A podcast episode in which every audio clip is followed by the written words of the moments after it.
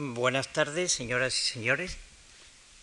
Siguiendo el tema general del periodo de Edo que comenzamos antes de ayer, hoy nos toca una materia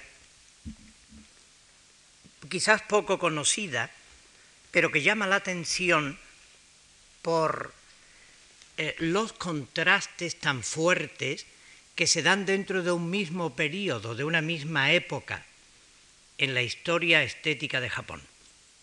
Y precisamente se dan en este tiempo.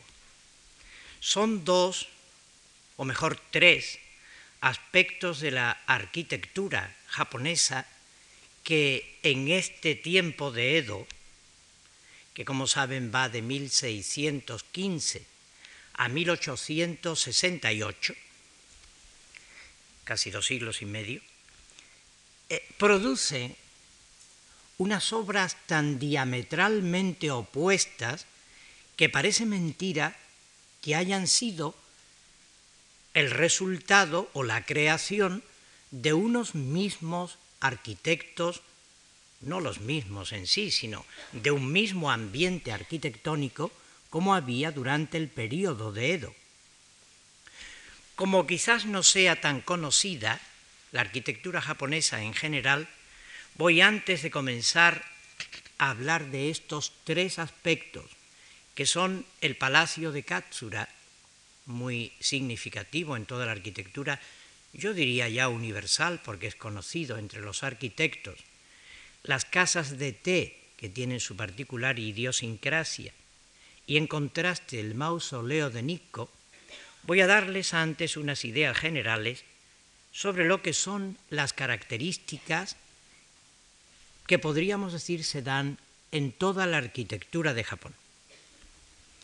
Primero, respeto por la naturaleza de los materiales y especialmente en el modo de tratar la madera.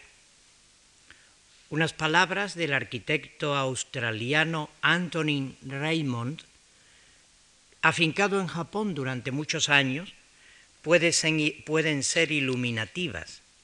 Dice él, cuanto más naturales sean los materiales, más cercano será el contacto con la naturaleza. Cuanto más abierta sea la casa, mejor podrán sus habitantes mezclarse con la naturaleza. El japonés ama la naturaleza con todo el corazón, más que nosotros, y lo muestra aceptando sacrificios por ella que nosotros no haremos. El jardín y la casa son una sola cosa. El jardín entra dentro de la casa y la casa penetra por el jardín.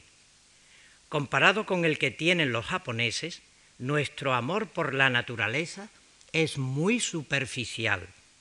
Para ellos es el verdadero secreto de la existencia. Tenemos después, por tanto, ya sacada de estas palabras, otra característica, que es la relación entre el edificio y su posición en el paisaje natural. El conocido doctor Walter Gropius, en una de sus visitas a Japón, escribió estas palabras. Uno de los mejores puntos en la construcción japonesa es la flexibilidad del espacio. La casa se abre y se une con el jardín. El interior y sus paredes disponibles, en japonés se llaman shoji, son puertas correderas de listones con papel, etcétera, son una realización de lo que yo llamo coordinación moderna, dice Gropius. Esta construcción disponible es muy importante. La sencilla belleza del palacio de Katsura es ciertamente la cima de la belleza. Hasta aquí sus palabras.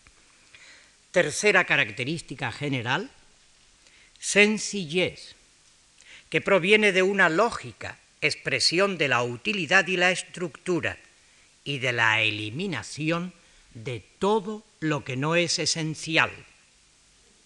Y cuarto, posibilidad de la expresión del espíritu o del significado interior de la arquitectura. Estas son las cuatro características generales que se dan en toda la mejor arquitectura de Japón. Ya que los bosques cubren el 60% del territorio japonés, la madera ha constituido siempre el material básico para la construcción en toda la historia de Japón. Las vetas y texturas de la madera nunca son cubiertas con pintura. Las superficies son pulimentadas para aumentar su lustre natural. Estrechamente relacionado con la religión nativa, el Shinto o Shintoísmo, y con algunas sectas del budismo, existe una marcada tendencia a reverenciar la naturaleza y a estar íntimamente asociada con ella. en consecuencia, nunca se dieron intentos por parte de los arquitectos para someter o descartar completamente la naturaleza.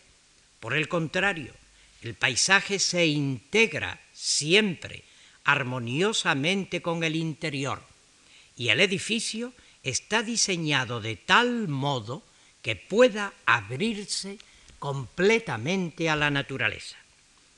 A diferencia de las tendencias de otras sociedades, la arquitectura japonesa tradicional nunca experimentó un cambio radical en las formas naturales, en los métodos o en la finalidad. La mayor atención se centra en la que podríamos llamar escala humana, evitando estructuras monumentales y la construcción simétrica del paisaje o las estructuras. Grandes aberturas, planos flexibles, integración orgánica del edificio con el medio natural que lo rodea. En lugar de adoptar una innovación por mera novedad, el arquitecto japonés ha trabajado siempre en la combinación de algunos conceptos básicos de la arquitectura china con su propia expresión artística, tratando de mantener la inspiración de las obras autóctonas en sus construcciones. La llamada planificación arquitectónica modular en la arquitectura occidental actual alcanzó un alto grado de desarrollo hace 500 años en Japón.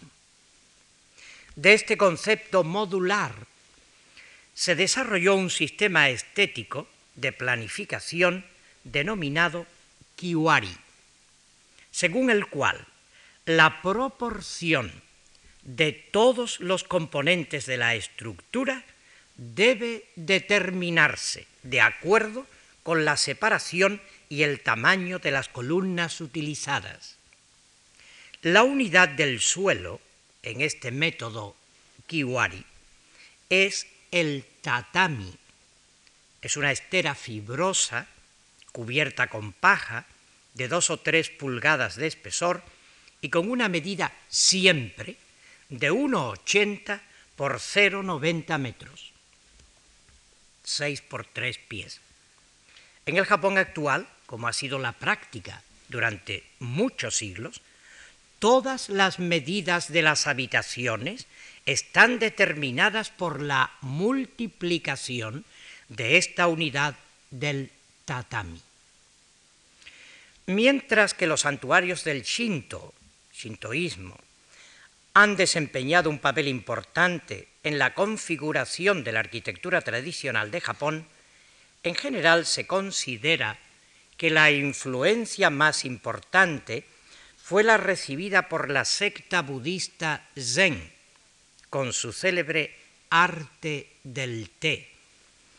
El verdadero estilo de las casas de té, que se remonta a las primitivas granjas, era de significativa importancia, pero la mayor contribución de este arte fue su filosofía básica de eliminar lo no esencial en todo quehacer artístico para reducirlo a su forma estética más pura, como una manifestación inigualable de estos principios de toda la arquitectura de Japón, vamos a fijarnos ahora en el palacio de Katsura y en las casas de té, para contrastarlos con el mausoleo de Nikko, que fue también construido en el mismo periodo de Edo, del que ya saben tanto por lo que les han dicho la semana pasada. Empezamos con la Villa Imperial de Katsura. En 1615, el príncipe Toshihito de la familia de Hachiyo eligió este lugar que están viendo aquí en los alrededores del río Katsura para construir una villa imperial. El edificio que está más en la parte delantera del, porque está formado el conjunto por tres grandes edificios, que son principalmente, eh, aquí lo que vemos son enormes tejados, el que está más hacia nosotros, aquí en la parte primera, delantera, es el más antiguo, que se llama Shoin antiguo, fue trasladado a aquel sitio desde otra parte. Después se construyó el Shoin central y más tarde el Palacio Nuevo, uniendo los tres de una forma escalonada.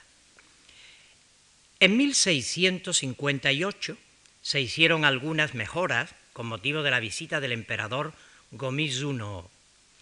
Delante de estos edificios se extiende un gran estanque, aquí no pueden verlo, pero lo veremos enseguida, y a sus alrededores hay una serie de construcciones esparcidas por el jardín, entre las que están las famosas casas de té, conocidas como Shokintei, Gepparo y Shoiken.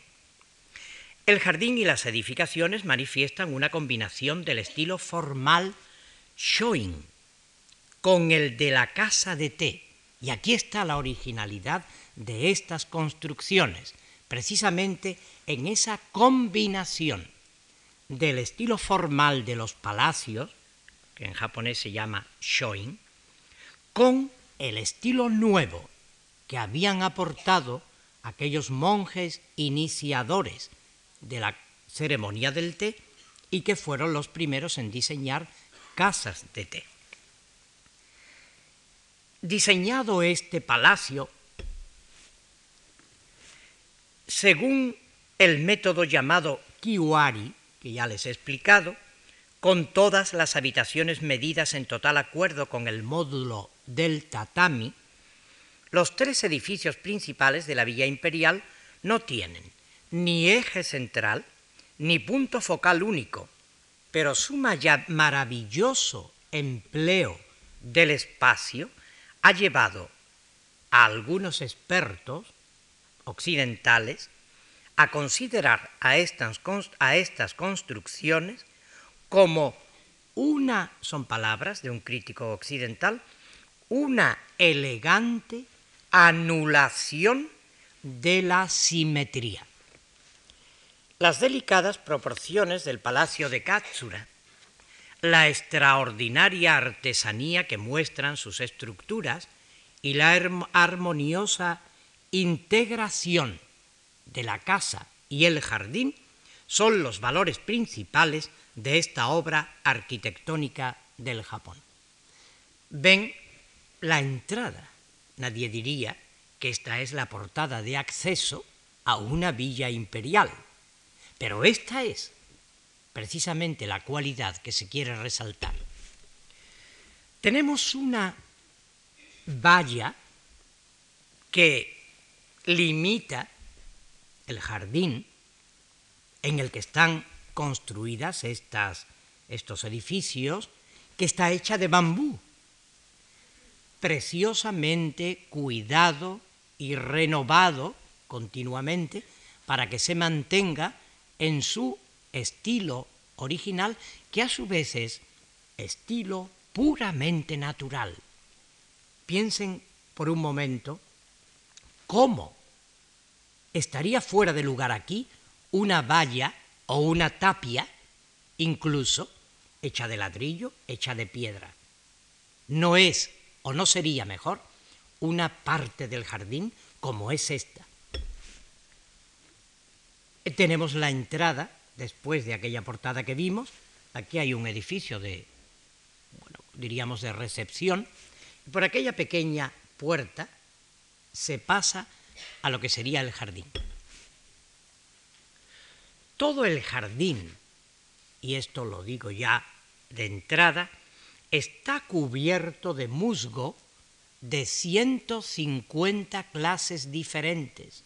Están estudiados todos los detalles de esta maravillosa obra y por él corren estos caminos de piedra que ven aquí, por el que el que entra al jardín se siente obligado a caminar. Y está estudiada cada piedra para que desde cualquier sitio se vea el paisaje según el diseñador pensó que era lo que verdaderamente había que ver en cada momento. Aquí tenemos la vista general de los tres edificios desde el lago o desde el estanque que hay delante, en medio del jardín. El primer edificio, como digo, trasladado desde otro sitio. En Japón es muy fácil trasladar los edificios, siendo de madera. Se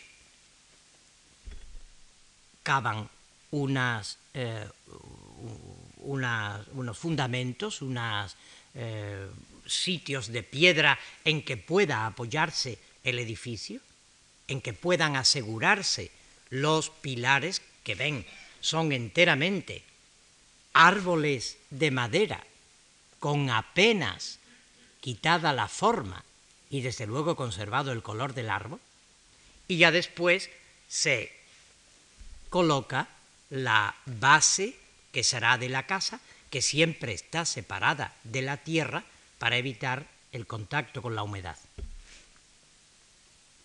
Aquí vemos dos de los edificios de un modo lateral. La parte eh, de la habitación empieza naturalmente donde hay esa pequeña baranda. La parte baja no es habitable. Por eso, les digo, está separada del suelo para evitar la humedad. Los caminos de piedra recorren todo el, el jardín y llegan hasta la misma entrada de los edificios donde habitaban aquellos eh, príncipes, todavía pertenece a la casa imperial, pero ya aquí nunca eh, se quedan, nunca habitan los eh, miembros de la familia imperial. Es interesante que ya desde ahora nos fijemos en una peculiaridad de las construcciones japonesas. Pueden ver que aquí no hay ninguna línea curva. Las construcciones japonesas son siempre horizontales o verticales. En esto se diferencian bastante, por ejemplo, por decir algo más cercano a las construcciones japonesas, se diferencian de las construcciones chinas, donde el tejado siempre tiene una curvatura, a veces muy pronunciada. En Japón, esa curvatura por influencia de la arquitectura china se da en algunos momentos de las construcciones de templos budistas, pero nunca es una eh, curva tan pronunciada. La estética japonesa lleva a esta combinación de planos verticales y horizontales y a la vez combinación de colores blancos, porque son aquellos de que el papel con que están cubiertas estas puertas corredizas que llamamos shoji, que tienen un esqueleto de madera y ese papel pegado, naturalmente después hay unas puertas externas de madera que también se cierran de noche o cuando llueve. Ese color blanco del estuco que hay, por ejemplo, en la parte baja desde la eh, planta del edificio hasta el suelo, y después el contraste con los colores oscuros de la madera que se va oscureciendo con la lluvia, con el tiempo. Nada de colorido, como veremos después en contraste con las edificaciones de Nico. Este es el acceso desde el lago, porque eh, se piensa que a veces se va, y de hecho así se recorre en barca, se desembarca en estas piedras y de aquí se accede a aquellos palacios. Esto a nosotros nos parece un poco fuera de tono, llamar a esto un palacio. Pues así es. En la sencillez y en la naturalidad está el punto clave de la estética japonesa. Tenemos visto de más cerca los mismos caminos de piedra que están también detalladamente estudiados. Hay caminos de piedra de todas clases en este jardín. Y eso que ven ahí, una especie de plataforma de madera que sobresale del edificio, es lo que se llama la plataforma para ver la luna, rielando en las noches de luna llena sobre el agua del estanque. Esta la veremos después desde dentro del edificio. Esta es una vista más cercana de las mismas piedras de acceso, que como ven no tienen nada de artificialidad. Incluso los pocos helechos que hay entre las piedras es el único elemento decorativo cerca del edificio junto con el musgo. Ya dentro del jardín sí hay, naturalmente, otra clase de plantas, no de flores, sino de árboles, arbustos, sobre todo pinos japoneses, que son de unas formas extraordinarias, como veremos. Esta es la plataforma, pero vista desde el lado, después la veremos desde dentro, con una vista estudiada para ver el estanque, el lago, y alrededor del lago, naturalmente, solo pinos que aíslan el conjunto del exterior. Esto es para que vean, como les decía antes, los pilotis o los pilares en que descansa propiamente el edificio.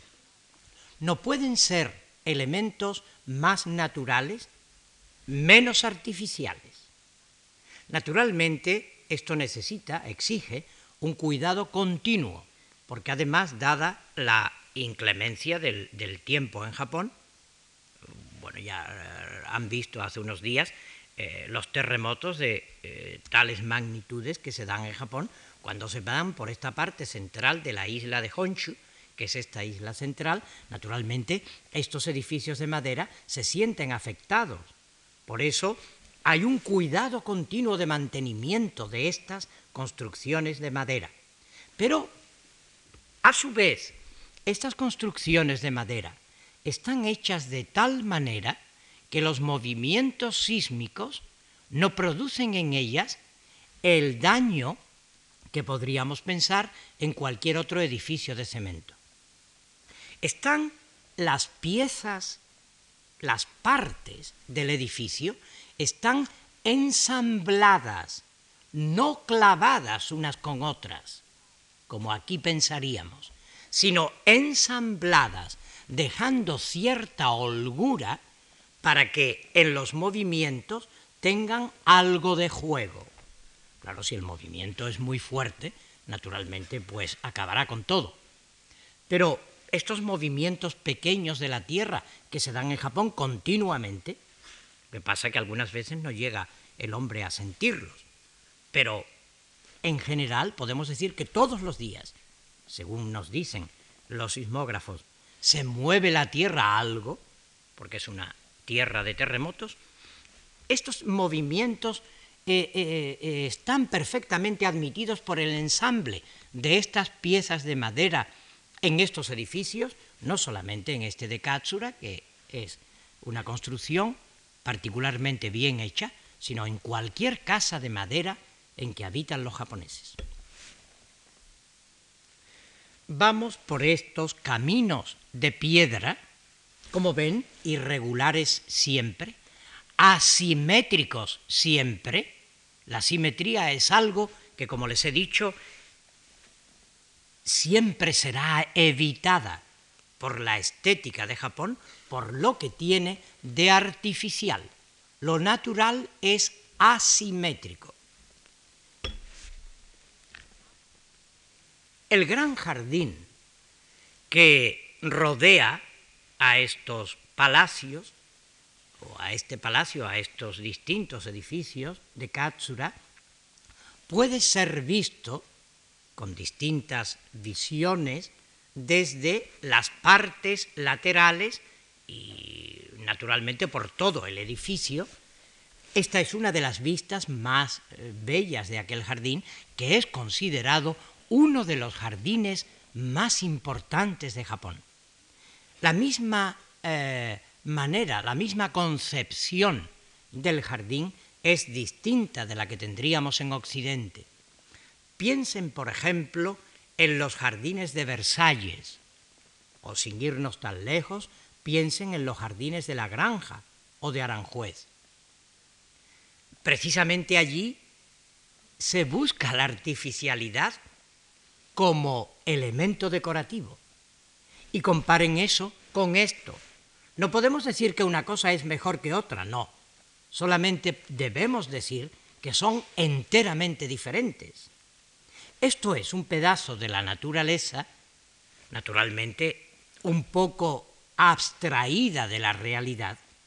Por eso la tendencia a la pintura abstracta que el otro día veíamos será también en todas las manifestaciones del arte japonés, porque el japonés, el artista japonés, abstrae de la realidad y construye una naturaleza que es natural, pero que en cierto modo es un poco más abstracta que la realidad misma, que sería una naturaleza inmensa, contando siempre que esto tiene que hacerlo en un espacio limitado. El jardín de Katsura, como digo, es para cualquier diseñador de jardines de Oriente y de Occidente un ejemplo definitivo. Los elementos que hay en él, ya ven, piedras, agua y árboles. Aquí no hay flores, no hay flores en casi ningún eh, jardín japonés.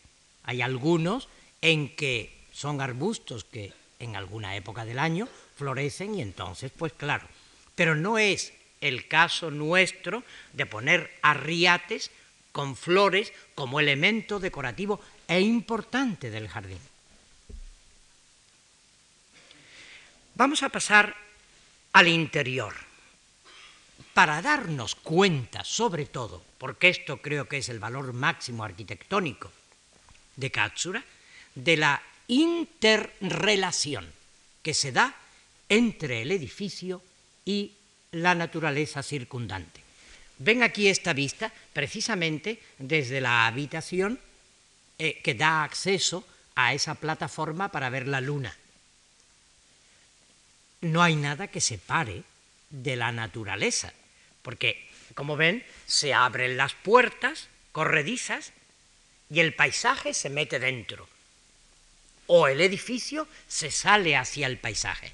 Es lo que llamamos interpenetración de la arquitectura o de la edificación con el paisaje circundante, que es el valor más importante de toda la arquitectura japonesa, diría yo, y en concreto de esta eh, construcción de Katsura, esta integración mutua del paisaje y el edificio es el valor máximo que ha sido resaltado por los mejores y más importantes arquitectos de Occidente, como han sido, al visitar Japón, Bruno Taut, Walter Gropius, Frank Lloyd Wright, etc. Todos estos grandes arquitectos de Occidente han ido y han visitado Katsura y han resaltado la interpenetración del edificio con la naturaleza circundante. Tenemos otra vista desde el interior. Fíjense que aquí no llega a darse una línea curva, pero es una excepción. porque esa especie de arco ya no es tan horizontal como las otras líneas. Por eso he querido ponérsela. No es que me contradiga con lo que he dicho antes. Cualquier vista de estas parece un cuadro, una verdadera pintura de paisaje. Tenemos un pasillo abierto que rodea a toda la edificación y que una vez abiertas las puertas corredizas que están naturalmente aquí a la izquierda, eh, dejan totalmente en contacto con la naturaleza circundante, que repito, es el valor esencial. Vamos a ver algunos detalles del interior antes de pasar al jardín otra vez. Este es el corredor que está entre las puertas corredizas, estas de la izquierda, que se abren totalmente, y las habitaciones que están a la derecha. Todo, como ven, el corredor de madera y las habitaciones de suelo de tatami. Aquí tienen una de las habitaciones. Esto es el tatami, esa especie de estera, siempre del mismo tamaño. Una habitación será mayor o menor según que tenga más o menos tatami. Eh, las eh, paredes, que están hechas de madera recubiertas de estuco para darle cierta consistencia, muchas veces están decoradas por grandes pintores de la época. Aquí tienen otra habitación, una especie de escritorio. Los muebles no existen en las casas japonesas, porque todo se hace en el suelo. Todo el mundo se sienta en el suelo. Naturalmente, en estas habitaciones de tatami no se puede entrar calzado. Por eso es la razón por la que eh, los eh, zapatos se dejan a la entrada de la casa, fuera de la casa, porque estas esteras se destrozarían si pisáramos con los zapatos. Y vamos a ir ya a ver, aunque Katsura sea lo más importante de lo que tenemos que ver hoy, pero tenemos que pasar a las otras cosas, por eso no podemos entretenernos demasiado, vamos a ver al menos tres casas de té que hay dentro de los jardines del jardín de Katsura. Miren, por ese camino de piedra que se adentra en el monte, se llega a la más importante de todas. Es la que se llama Shokintei. Esta casa es uno de los edificios más bellos y más antiguos del conjunto de Katsura, que consiste en tres palacetes, digamos, tres construcciones principales, un jardín amplio y escondidas entre los rincones y las colinas del jardín, algunas casas de té y algunas pequeñas construcciones. Esta es la más importante de todas. Como les digo, es una especie de pabellón con distintos compartimentos en su interior y uno de ellos, de esos compartimentos que hay en el interior, es el chashitsu, que se llama la habitación para realizar la ceremonia del té. Esta es una esquina de esa edificación, de ese pabellón, pueden ver la vista ideal también que tiene, en verdadera compenetración con la naturaleza. Esto se sigue dando igualmente en estos pabellones que en los edificios centrales. Llegamos a este mismo pabellón, visto desde otra parte del estanque. El estanque tiene una forma muy irregular que va entrando entre las piedras y entre los montecitos o entre las colinas de aquel jardín, ven que el techo está hecho de corteza de árboles como las antiguas construcciones japonesas desde el siglo IV, al menos que se sepa, de nuestra era. Los templos más antiguos del shintoísmo, de que se tienen eh, documentación escrita, fueron construidos al menos en el siglo IV de nuestra era y tenían esta clase de tejado, no de tejas, como después va a ver con la introducción del budismo y del estilo chino, desde China, sino que eran tejados cubiertos de corteza del árbol cedro japonés que se llama hinoki. Vamos a acercarnos un poco más. Al llegar al mismo pabellón, este, como ven, se llega por el camino de piedras y del musgo, y hay una especie de pórtico tan natural como esto que ven aquí.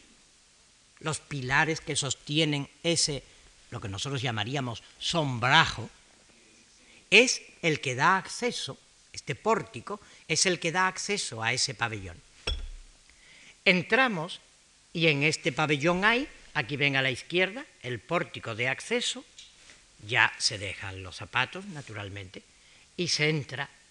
Y ya ven allá, en una de las habitaciones, la mayor de este pabellón, en las puertas corredizas que hay dentro, que no son estas que separan del exterior con la casa, que es lo que antes les dije que se llamaban shoji, sino fusuma, que son unas puertas que separan una habitación de otras, que están hechas también de un esqueleto de madera recubierto de papel y que siempre, o casi siempre, están pintadas con pinturas hechas, en estos casos, por grandes maestros. Pues fíjense en aquella decoración a cuadros que vamos a ver ahora. Aquí ven ya que la misma decoración no desdice de la que resulta de las puertas que tienen el esqueleto de madera, ese ensamblaje de madera y el papel blanco. Pero acercándonos un poco más, vemos sobre todo la serie de cuadros blancos y azules que vamos a ver más en detalle. Pero quiero antes pasarles por esta pintura de Mondrian, porque ¿quién diría que en el siglo XVII se había pintado en Japón ya algo que podría muy bien estar al lado de estos cuadros de Mondrian? Otro. Miren, este es el conjunto que produce esa habitación, repito, pintada en el siglo XVII, y que sería una pintura enteramente abstracta de nuestro tiempo, y que no desdice nada, vean por ejemplo esta otra también de Mondrian, por eso el arte abstracto en Japón ha entrado con esa naturalidad, porque es algo que ellos tenían desde siempre. Volvemos a la interior de ese pabellón, al lado de esa habitación con la decoración de los cuadros blancos y azules, tenemos la, la, habitación para realizar la ceremonia del té, que es esta. Si natural era el resto, mucho más todavía el chashitsu, que es la habitación del té, el sitio donde se hace la ceremonia del té. Vean, ante todo, voy a decirles algunos datos generales que se van a repetir en todas las casas de té. Vean la asimetría con que están colocadas las ventanas, los elementos estructurales del edificio. Vean la naturalidad de los materiales. Claro, el suelo, que es de esta paja que les digo, los tatami, no distrae en absoluto, como distraerían aquí unas losetas de mármol o cualquier otra clase de suelo. Aquí es la casa, o mejor dicho, la habitación del té dentro de este pabellón. Salimos, porque no podemos quedarnos más tiempo en ese pabellón, y vamos a otro de los tres más importantes, que se llama Geparo. Fíjense, Geparo, que eso es lo que está escrito arriba, significa literalmente el pabellón de la luna que se refleja en el estanque. Porque desde esta parte no, pero desde otro lateral de este pabellón, naturalmente se ve también el estanque y la luna que se refleja en él. Tenemos este notable uso del bambú en los techos de este pabellón por dentro. Es una de las estructuras más famosas en Japón en el empleo del bambú y de la madera. Este es el conjunto del pabellón, este, que se llama de la luna reflejándose en el lago, donde ven que tiene al fondo la habitación para la ceremonia del té y aquí esta otra eh, habitación mayor de reunión que tenía también el pabellón anterior con aquella decoración tan fascinante de los cuadros. Y vamos al tercero, que es el shoiken. Fíjense, este significa propiamente la choza de los pensamientos sonrientes. Ese es el significado de shoiken. Es otra de estas eh, construcciones en las que hay, en la que hay también una habitación para realizar la ceremonia del té. Vamos a ver el interior porque eh, este pabellón está también hecho con unos elementos decorativos totalmente, iba a decir, modernos, entre comillas. Vean, por ejemplo, aquellas líneas de dibujos que hay debajo de, aquella, de aquel gran ventanal. Y vean esta otra habitación, esta otra vista de distintos aspectos interiores del mismo pabellón Shoiken. Volvemos a salir al jardín. Esta es la vista más conocida y es además el, el rincón quizás más famoso del jardín de Katsura. Este jardín fue diseñado por el gran artista japonés Kobori Enshu, que vivió de 1579 a 1647. Es un típico jardín de colinas. Se llaman así porque hay colinas en él, porque hay otros jardines planos, en el que son famosos los caminos hechos de piedras diferentes que llevan de una casa de té a otra, o de un edificio al estanque, pero haciendo, como les dije, que pisando en esas piedras se tenga siempre una visión perfecta y variada del jardín. Como decía Walter Gropius, la sencilla belleza del palacio de Katsura es ciertamente la cima de la belleza, decía él. Terminamos con el palacio de Katsura y vamos a comenzar, aunque sea rápidamente, he querido detenerme más en Katsura porque es una obra eh, genial de la arquitectura japonesa, vamos a ver algo sobre las casas de té. Las casas de té son aquellas construcciones hechas para realizar en ellas la ceremonia del té. La primera fue diseñada por un monje del Zen llamado Murata Shuko, que vivió de 1423 a 1502. Al comienzo era una habitación construida especialmente con las características que este monje creyó que eran necesarias dentro de un templo o en los aledaños de un templo.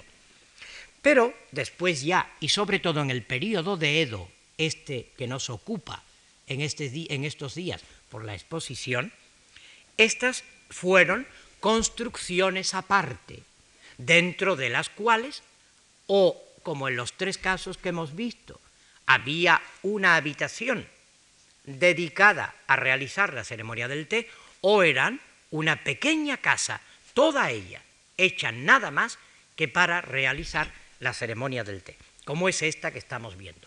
No les voy a dar los nombres de las casas más famosas, porque además yo soy enemigo de dar nombres a japoneses porque todos sonarán iguales. Sepan que todas estas casas son enormemente estudiadas por los arquitectos y por los especialistas y además que tienen una serie de características generales que son en las que vamos a fijarnos. La apariencia exterior de las casas de té es la de una cabaña de campo, hecha de los materiales más simples y rústicos, pero el diseño, tanto en el exterior como en el interior, es de líneas claras y puras, de planos que combinan su horizontalidad con otros de sentido vertical. la ornamentación está totalmente ausente. Las paredes son de color de tierra y los pilares son troncos de árboles dejados muchas veces en su forma natural, como veremos más adelante. La madera es el material fundamental de estas estructuras y a veces está cubierta con estuco que le da más consistencia. El bambú se emplea para las rejas de las ventanas y a veces para el interior de los techos, como ya hemos visto. La casa en sí consta de un cuarto en que se realiza la ceremonia. Es el que se llama cha shitsu. Cha es té, shitsu habitación, la habitación del té. Un pequeño cuarto para guardar los utensilios, que se llama mizuya. Un cuarto de espera para entrar a la ceremonia, que se llama yoritsuki. Y un pequeño jardín que aísla generalmente de los alrededores y que se llama roji, con un sendero de piedras que conduce por el jardín hasta la entrada en la casa. La entrada en la casa, como pueden ver aquí, está más o menos a medio metro o 70 centímetros del suelo. Y es tan pequeña la entrada que hay que agacharse y entrar casi a rastras. Esto está hecho adrede. Según los comentaristas, generalmente monjes de la secta budista Zen, este acto de humillación, de tener que agacharse, de tener que dejar fuera la espada, cuando era el caso, el caso de los samuráis que iban a entrar a realizar la ceremonia del té, es ya una preparación interior para preparar el corazón y purificarlo. Además, antes hay fuera una pequeña fuente de piedra en la que uno, de un modo simbólico, se ha purificado también con agua que hay allí.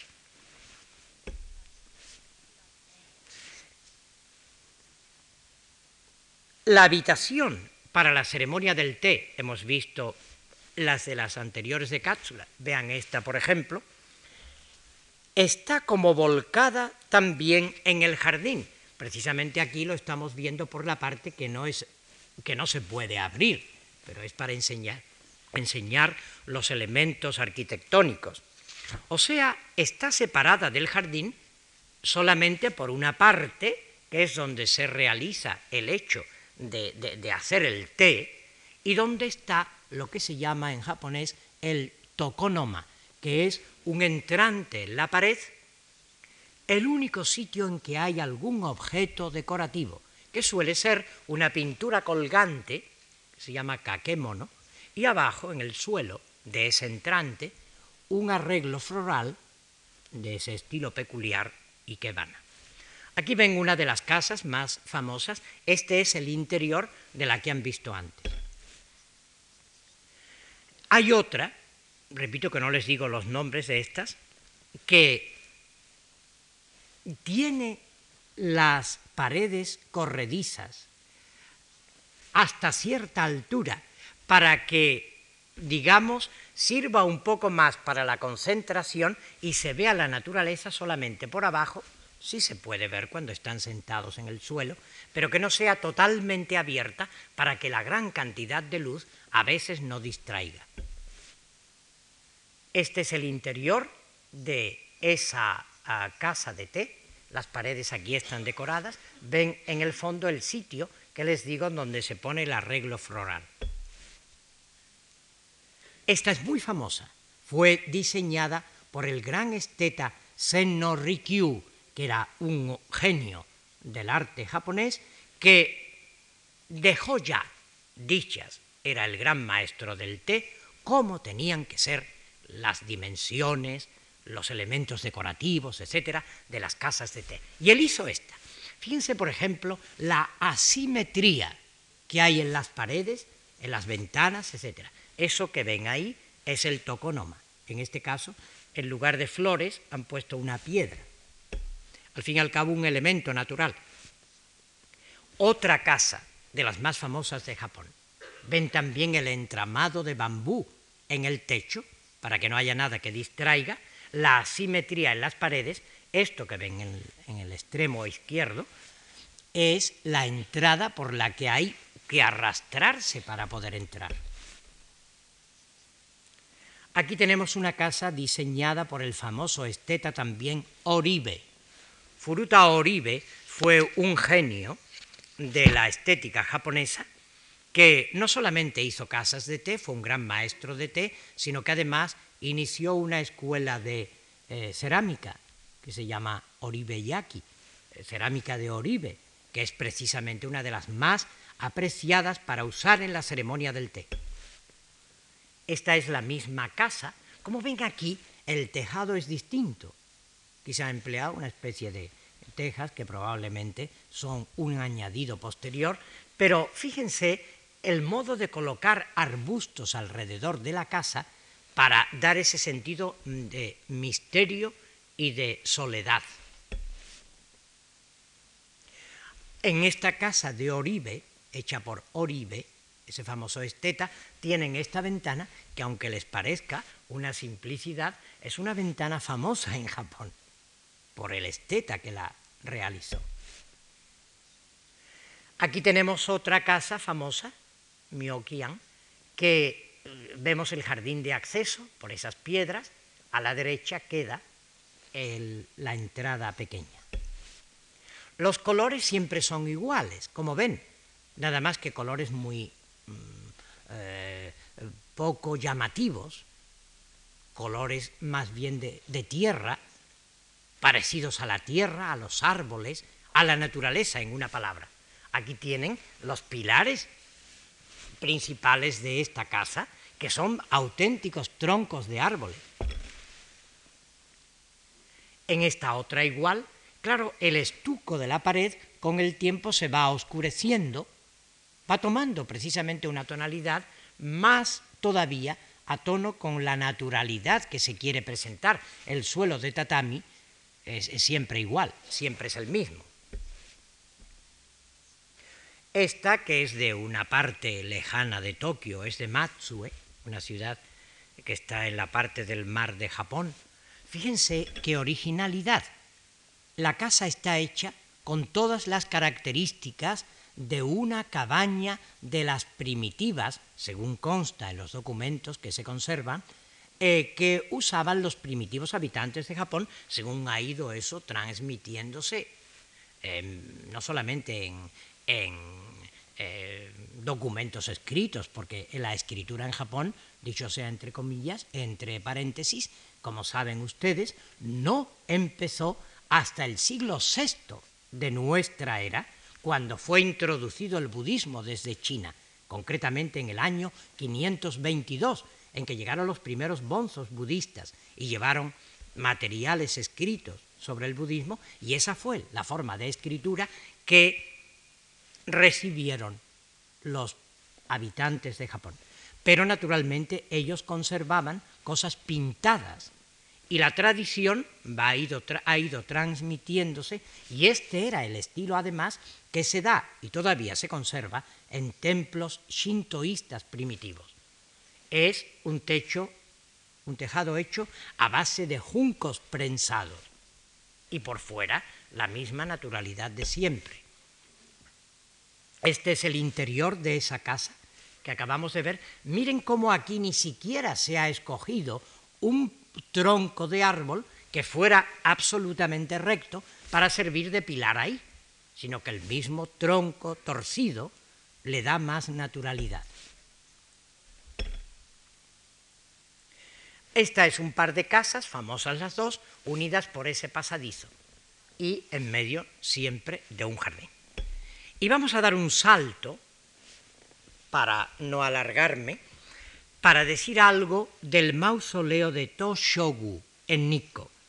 Junto a la maravilla de sencillez estética de la villa imperial de Katsura y de las innumerables casas de té, parece increíble en que el arte japonés fuera capaz de producir un monumento arquitectónico de características tan barrocas, entre comillas, como el mausoleo de Nikko. Nikko es una ciudad, no sé decirles el número de kilómetros, distante de Tokio quizás 100 o 150 kilómetros. Fue precisamente en la época de innovaciones estéticas, que es el periodo de Edo, cuando surgió, casi por generación espontánea, aquel conjunto de construcciones sin paralelo en la historia artística de Japón. Son las circunstancias históricas las que dieron origen a esta construcción. Este es el paisaje de Nikko, ven aquel gran lago del que cae esta eh, cascada que se llama Kegon. Es precioso, los alrededores de Nikko, el paisaje de Nikko es único, por tanto quizás más que las construcciones, lo que es de admirar en Nikko son, es el paisaje. Vemos el puente que atraviesa el río ese que origina esa cascada, por el que se entra al mausoleo, y vemos ya un primer dato que nos asombra, y es que en este mausoleo hay elementos shintoístas, como es este torii, este, este arco de entrada, que solamente lo hay en los templos shintoístas, y hay elementos budistas, como es una pagoda, que solamente se da en los templos budistas. Y la razón es esta. El fundador de la dinastía de los Tokugawa, del que seguramente les hablaron la, la semana pasada, Tokugawa Ieyasu, consiguió la total unificación de Japón y a su muerte fue elevado a un rango divino en 1616 al dársele el título de Gran Revelación del Buda Iluminador de la región del Este. Este fue el título. Su nieto, Tokugawa Iemitsu, que vivió de 1603 a 1651, el tercero en llegar al poder, emprendió la construcción del mausoleo de Toshogu para depositar en él los restos de su abuelo. Después él mismo iba también a ser enterrado allí. El resto de los Tokugawa están enterrados en, el, en un templo que hay en el Parque Ueno de Tokio. Al conjunto arquitectónico, vean una pagoda como en los templos budistas, eso sí, una pagoda colorista, como no se da en los templos budistas de este modo tan eh, extraordinariamente eh, recalcada la, sensación de color, de decoración. Aquí tienen otra vista también de la misma eh, pagoda, que es, como saben, este no es el momento de explicarlo, es un elemento simbólico en todos los templos budistas, la pagoda. Y llegamos al conjunto de los edificios. El conjunto consta de una serie de edificios religiosos construidos dentro de un recinto al que se llega por una portada majestuosa, que ahora vamos a ver. Quizás el mayor valor artístico del conjunto esté en el paisaje en que está emplazado, en medio de los montes de Nikko, como surgiendo entre los altísimos cedros japoneses que aportan un elemento de majestuosidad. Y además se ha estudiado, fíjense, el modo de que las sombras y la luz que penetra a través de los cedros jueguen un papel decorativo sobre estas construcciones. Quizás sea el único conjunto arquitectónico de Japón en que ese estudio de la luz y de la sombra se haya llevado a cabo. La ornamentación colorista lo cubre todo. La magnífica portada que están viendo, llamada Puerta del Sol resplandeciente, es una muestra única del estilo barroco japonés. Esta portada consta de dos pisos, con un tejado de complicada elaboración. Las paredes laterales están materialmente cubiertas de relieves y esculturas de madera, en los que aparecen representados toda clase de motivos vegetales, animales, figuras simbólicas, etc. Vamos a ver esto de más cerca. Esta es la portada. Fíjense qué tiene esto que ver con Katsura. Está todo tallado en madera. Está hecho, diríamos nosotros, desde un punto de vista nuestro, con el horror vacui, el horror a dejar nada vacío que tenía, por ejemplo, la arquitectura árabe. Si han visitado ustedes la Alhambra de Granada o el Alcázar de Sevilla, el Palacio de los Reyes, que está en Sevilla, se darán cuenta de que allí no queda un pequeño sitio sin decoración, porque era un principio de la decoración y del arte árabe, el horror vacui. Pues aquí se da igual, aquí no queda nada libre de decoración. Miren de más cerca esta portada totalmente tallada y pintada. Es una portada que da acceso al interior en que están los otros edificios religiosos. Veamos algunos detalles de la valla o del muro que arranca de los dos lados de la portada para cerrar el conjunto. Y vean cómo están. Recuerden aquella valla de bambú atado con cuerdas que veíamos alrededor del palacio de Katsura. Son obras del mismo tiempo. Un detalle más cercano. Aves de estas fantásticas de influencia china, maderas ultra eh, esculpidas y pintadas de toda clase de, colorido. Es famoso dentro de, ese muro eh, estas figuras de los tres monos que manifiestan cuál debe ser el modo de conseguir la gran paz del alma. No oír, no hablar, no ver. Entre paréntesis les diré que una vez vi en un, en un periódico de Tokio, cuando empezó la contaminación eh, de los coches, que era horrible, pues recuerdo había un cuarto mono puesto al lado que también se tapaba la nariz y decía no oler. Pero bueno, en el original nada más que hay tres. No oír, no hablar, no ver. Una vez que se entra por esa portada, se llega a esta otra portada, que es la que se llama la portada china, porque es de estilo enteramente eh, traído desde China. Como ven aquí ha querido este Tokugawa Ieyasu mezclar lo mejor, pensaba él, de todos los estilos del mundo, porque aquí hay una influencia también, para los que eh, eh, sepan arte indio, de lo que en India se conoce con el nombre de stupa, que son esos grandes monumentos funerarios ultra decorados en una tapia que hay alrededor, sobre todo en los primeros siglos de influencia budista en, eh, en el arte indio. Esta es la otra portada, vamos a ver una puerta a la que se llega. Fíjense la decoración y el colorido. Aquí no es posible ver la madera original de que está hecha esta construcción.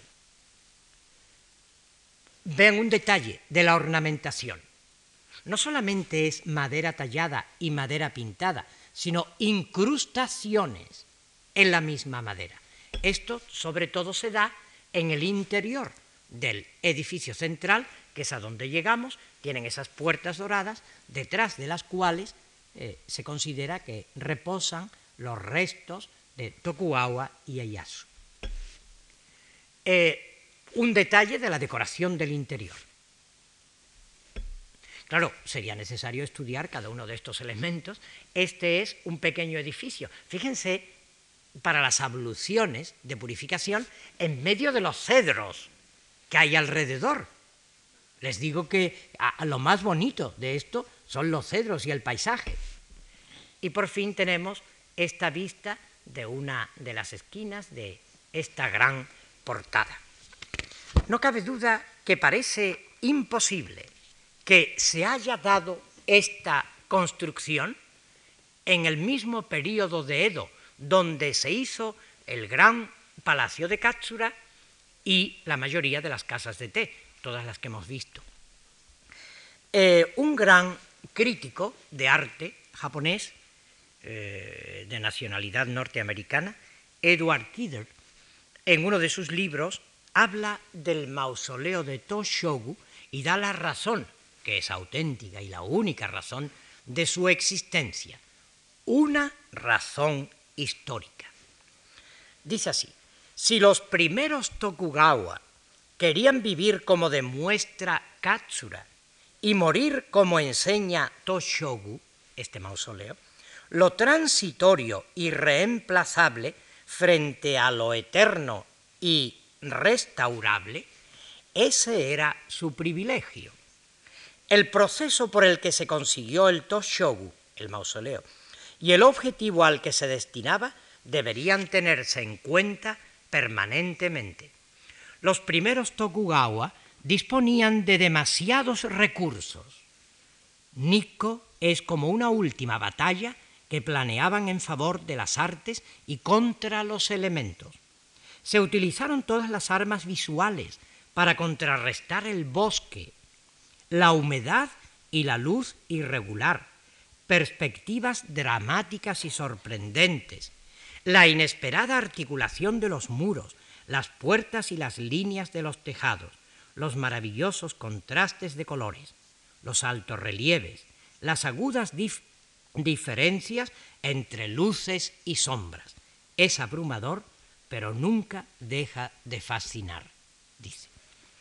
Nosotros podemos resumir diciendo que Katsura y las casas de té, por un lado, y el mausoleo de Nikko, por otro, son los ejemplos más contrastados de la arquitectura de Japón en los siglos XVII y XVIII, tan decisivos en el desarrollo de todo el arte japonés. Nada más. Muchas gracias.